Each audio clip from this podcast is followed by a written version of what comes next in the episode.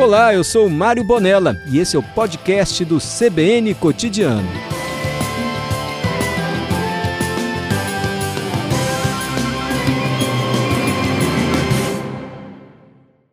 Oi, doutora Priscila, tudo bem? Oi, boa tarde, Mário. Boa tarde aos ouvintes. Obrigada por esse espaço, né, concedido à Defensoria, para falar um pouquinho, né, sobre isso. Não por isso, Priscila Libório, defensora pública da Vara de Família de Vitória. O que são alimentos gravídicos?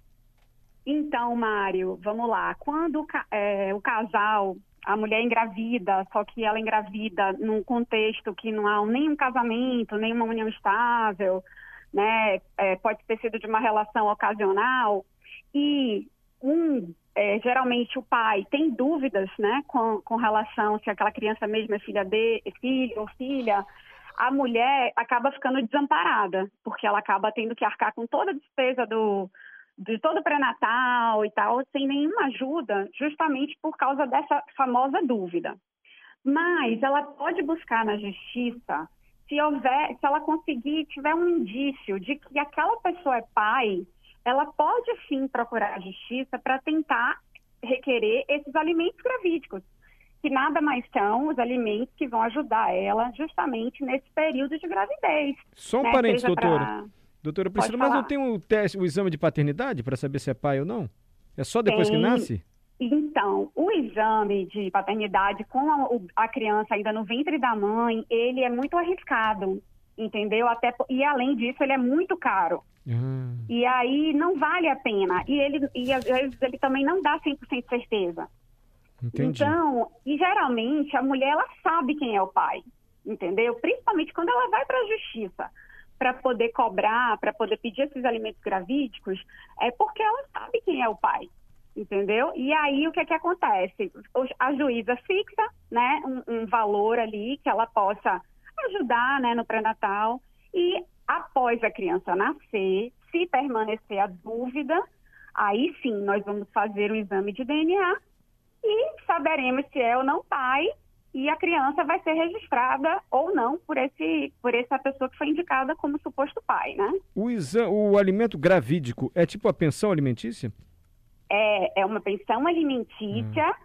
Que é como se fosse para o neném que vai nascer, mas não é para o neném, é para a mulher. Tanto que quem pede é a mulher e Entendi. não o futuro bebê que vai nascer, né? Então é deixa eu voltar só pede. um pouquinho.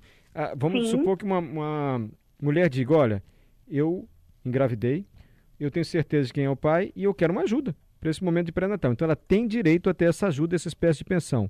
O homem Sim. tem a obrigação de pagar, ela só precisa recorrer à justiça. Porém, ela doutora... precisa recorrer, deixa, ah, desculpa, deixa não, eu vai, só vai. te interromper um pouquinho. Ela precisa recorrer pelo seguinte, porque ela não vai ter como obrigar ele a dar se ela não vier para o judiciário, entendeu? Entendi. E outra coisa, tem que provar um mínimo indício. Então, por exemplo, estávamos, a, a gente estava namorando há muito tempo, ou todas as, assim, eu tenho um testemunho de que nós estávamos juntos quando eu engravidei, entendeu? Entendi, a senhora está antecipando a minha pergunta. muito, uhum. pode falar. Porque minha dúvida era justamente essa. E se depois que a criança nascer e for feito o exame de DNA, e aquele homem que foi obrigado pela justiça a pagar a pensão enquanto a mulher ainda estava no pré-natal não for o pai da criança. E ele será Isso ressarcido? Aí, Mário. Então, nesse caso, que é raro. É raro, é pareça, raríssimo, assim. É raro, é muito raro ela indicar um pai que não seja mesmo. Pode acontecer? Pode acontecer. Mas é muito raro. Aí, nesse caso, infelizmente, os alimentos são irrepetíveis, ou seja, ele não tem como ser cobrado, ele não tem como pagar de volta. Entendeu? Entendi. É por isso que essa pensão ela é muito pouquinha, entendeu? Ela não é nada, não é comparada a uma pensão de um filho, nada disso, entendeu? É um valor que pode ajudar, contribuir, né? E outra coisa, a juíza, ela é muito criteriosa é, a olhar os requisitos, a olhar, assim, os indícios, né?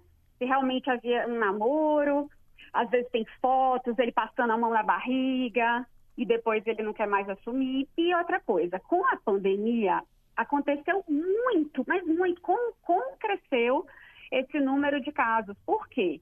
As pessoas né, ficaram em casa, né? Aí, enfim, muitas mulheres engravidaram e, por incrível que pareça, os pais não querem assumir.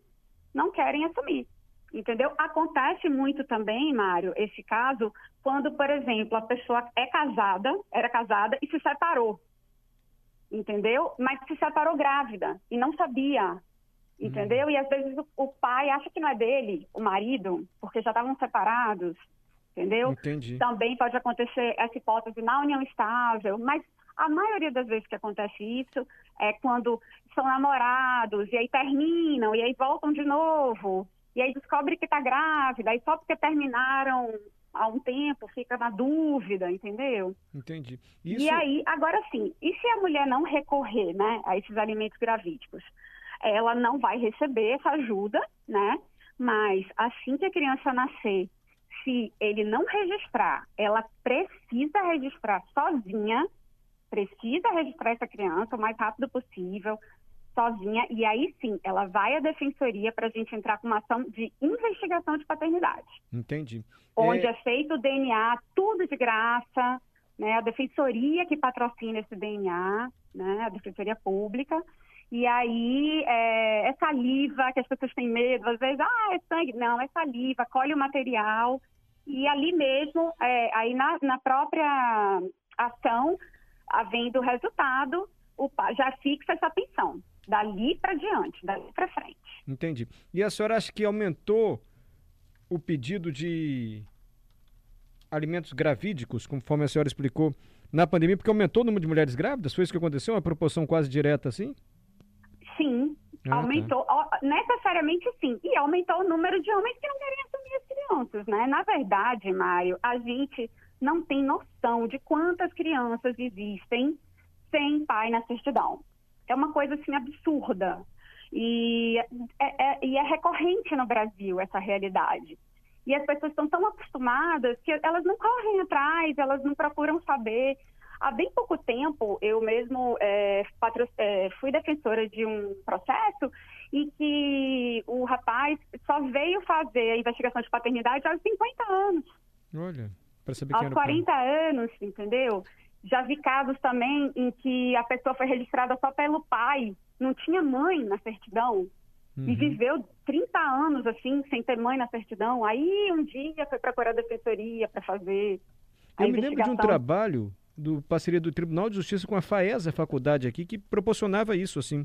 Ia Sim, isso é muito importante. As salas de mas... aula, procurava quem queria, quem queria conhecer o pai, ia até a mãe, dizia se a mãe tinha interesse e promovia esses encontros. E muitas vezes os pais, e eles ficavam tão felizes, assim, quando descobriam que de fato eram, eram pai das crianças, claro, além do filho, né? Mudava a vida mas, ali da. Ainda que o pai não fosse casado mais com a mãe da criança.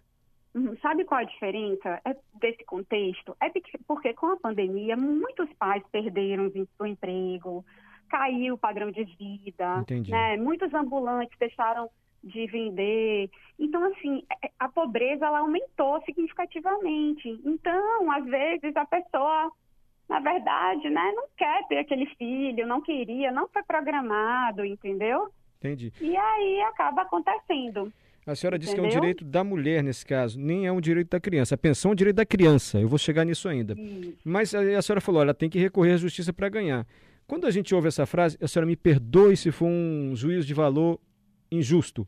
Mas quando a gente ouve essa frase, tem que entrar na justiça para ganhar, a gente já fica, vai demorar, vai dar uma trabalheira, tem que ir em cartório, tem que ir não sei aonde, tem que levar uma papelada.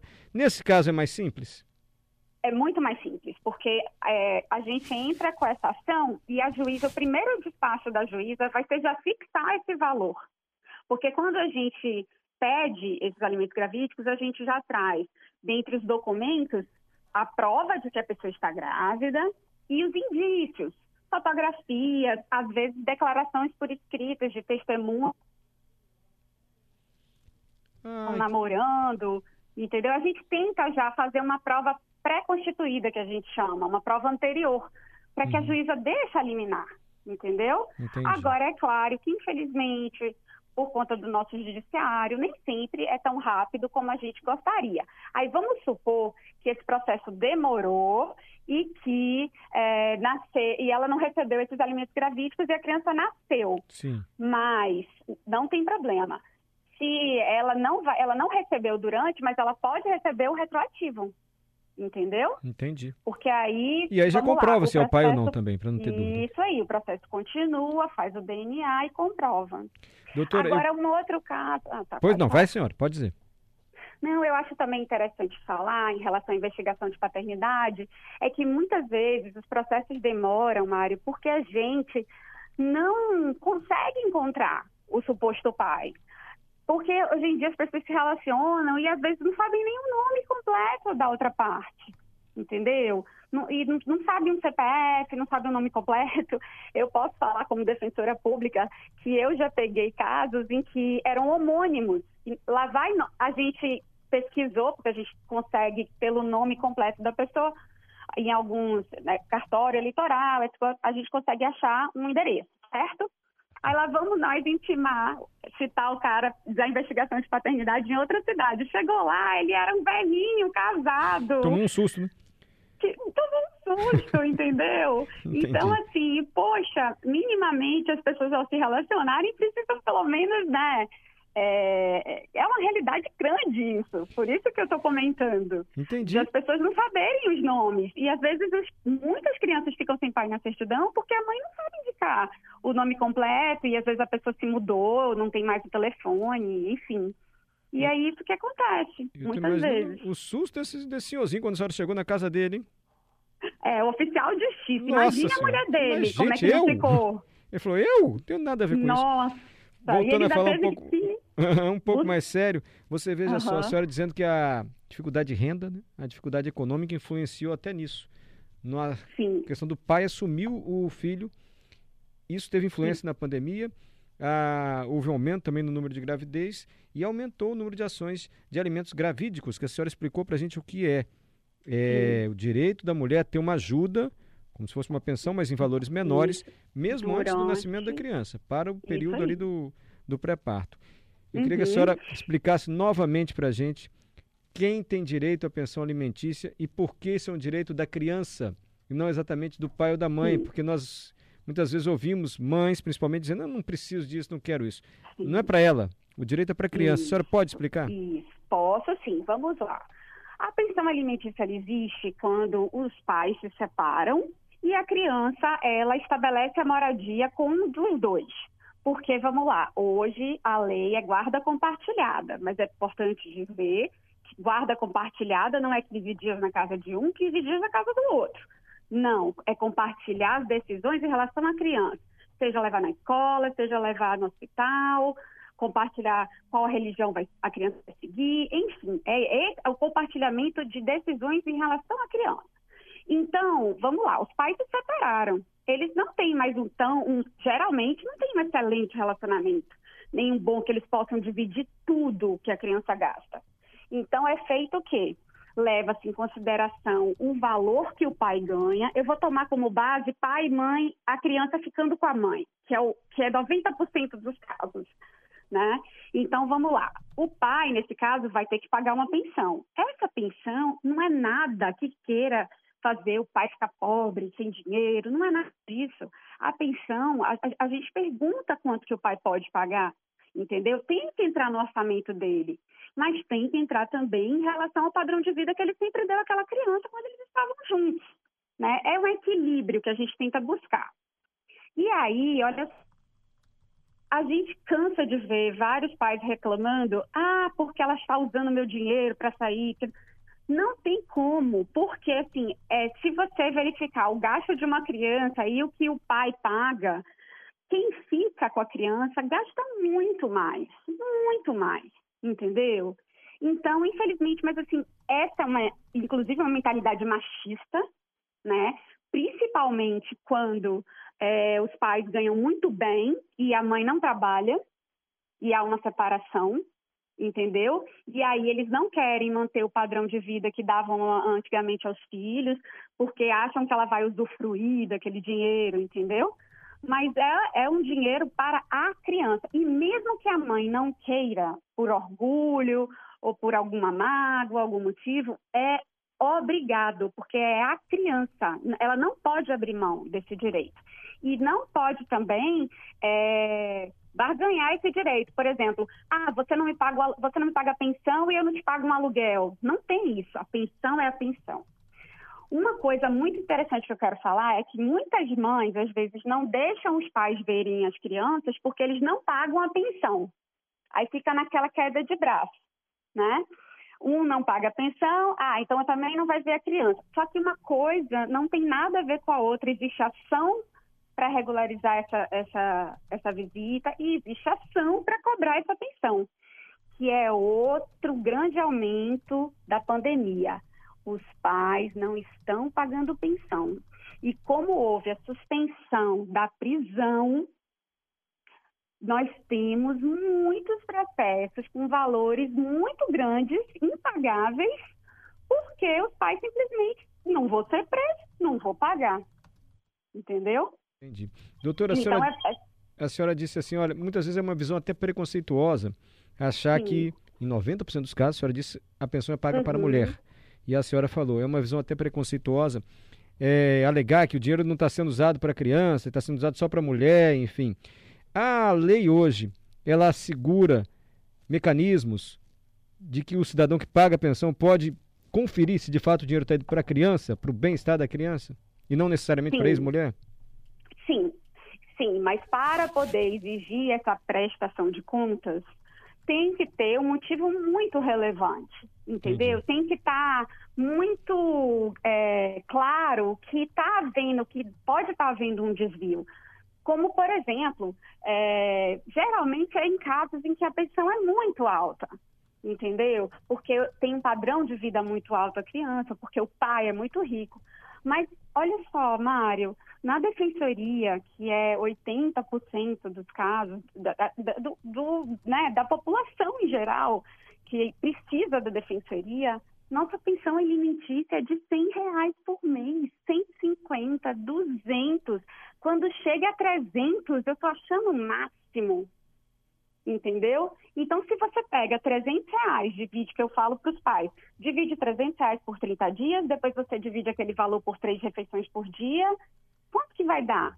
Você dá, mala mala, paga o almoço, entendeu? Uhum. Paga a comida da criança. E se a criança ficar com o pai, a mulher tem que pagar também, caso chegue Sim. esse acordo.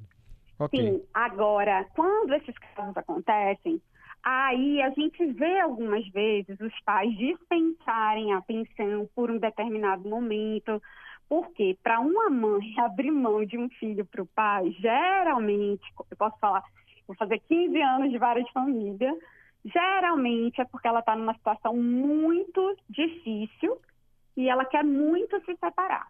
Entendi. Entendeu? Entendi. O então ela prefere deixar o filho com o pai para não tirar ele daquele ambiente que ele gosta, né, que ele está acostumado e tal. E aí geralmente nesses casos a gente fixa uma, geralmente fixa uma pensão menor para a mãe pagar ou não fixa a pensão por um determinado período. Nada impede que depois se entre com a pensão alimentícia. Doutora Priscila, Johnny Silva, nosso colega jornalista e noticiarista aqui do CBN Cotidiano, tem uma pergunta para a senhora.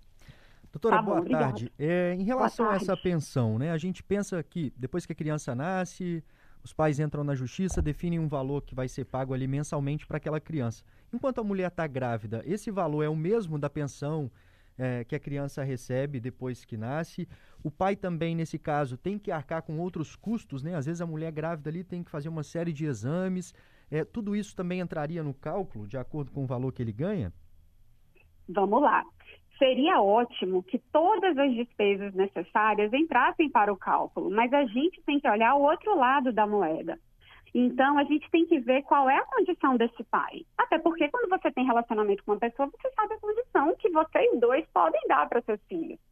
Entendeu? A necessidade das crianças são, inclusive, presumidas, porque toda criança precisa de muita coisa, né? Precisa de escola, de livro, de brinquedo, de lazer. Então, não dá para a gente colocar nessa conta isso. Então, geralmente, é fácil quando o pai trabalha com carteira assinada. Quando o pai trabalha com carteira assinada, não tem problema nenhum, porque a gente geralmente vai ter uma porcentagem em cima do salário dele. Então, se ele ganhar muito, vai ser muito, se ele ganhar pouco, vai ser pouco. O problema é quando o pai é autônomo ou não tem renda comprovada. Entendeu? Aí é que começa a dificuldade, inclusive para o pagamento. Entendi. Entendemos. Doutora Priscila Libório, eu quero agradecer muito a senhora. Deixe o contato da Defensoria Pública para quem estiver nos ouvindo precisa falar com a senhora, por favor. Vamos lá. Entra no site da Defensoria, que é www.defensoria.s.def.br. Quem não conseguiu anotar, é só chegar no Google e colocar Defensoria Pública Espírito Santo. Que vai entrando aparecer. no site, isso, entrando no site, a pessoa vai ver qual é a cidade que ela mora. Se ela mora em Vitória, ela vai ser atendida em Vitória. Se ela mora em Vila Velha, em Vila Velha e assim por diante. Tá? Inclusive, no próprio site existe um chat em que ela pode já iniciar, com, iniciar mandando sua documentação, dizendo qual é o problema que ela quer, entendeu? É um, uma central de atendimento mas os nossos núcleos também estão abertos para receber os assistidos. Eles podem ir lá e marcar o seu atendimento sem problema algum. Ok. Uma vez tinha um negócio do WhatsApp, deu muita reclamação, hein? Pessoal não estou conseguindo e... falar com o WhatsApp da Defensoria, melhor isso aí, Mário, ah. não é isso, Mário. Eu, eu, preciso explicar, já que você falou. Ah. O que, que acontece? Nós temos os WhatsApps, continua tendo esse WhatsApp. O problema é que o WhatsApp, as pessoas mandam mensagem até de madrugada mandam meia-noite, uma hora, não, não, tem horário. E, em média, um, um, único telefone da defensoria, ele recebe, em média, por dia, mais de 500 mensagens. Entendeu? Então, a gente vai respondendo de acordo com uma ordem cronológica. E as pessoas, às vezes, ficam mandando assim, é, faz uma pergunta, aí no outro outra pergunta, e aí ela vai e volta pro, pro final, entendeu? Ah, mas você se divulgar o WhatsApp, doutor. Arruma outra forma, mas dá um jeito de atender o pessoal, hein? Eles mas é por isso que a gente voltou o mais rápido possível. Nossos tá núcleos estão abertos, entendeu? Quem Não, tá tiver ótimo. qualquer dificuldade com o WhatsApp, pode sim ir na defensoria e agendar o seu atendimento. Inclusive eu, doutora Priscila, atendo presencialmente. Priscila Libório. Ó, oh, quando surgir outro assunto que a senhora acha que mereça divulgação, entre em contato com o CBN Cotidiano. O microfone está aberto, porque isso é o serviço ah, público. Eu, eu, eu e já a vou senhora, como dar... prestadora de serviço público disposta a falar assim com a gente, sempre, pode abusar sempre. da CBN. Olha só, eu já vou até falar um. União estável e casamento. A gente precisa explicar para as pessoas qual é a diferença, tá bom? Mas eu fico à disposição. União estável e casamento? Isso aí, qual é a diferença dos dois? A gente vai explicar semana que vem. E aí já tem dúvida aqui do Alex também, tem a Silvia mandando comentário. Eu vou juntar essas dúvidas e a senhora vai voltar aqui para falar sobre união estável e casamento, tá bom? Combinado, combinado, Mário. Doutora Priscila, muito obrigado por confiar aqui na CBN e nos procurar, tá bom? Tá joia. Até logo, então. Obrigada. Abraço.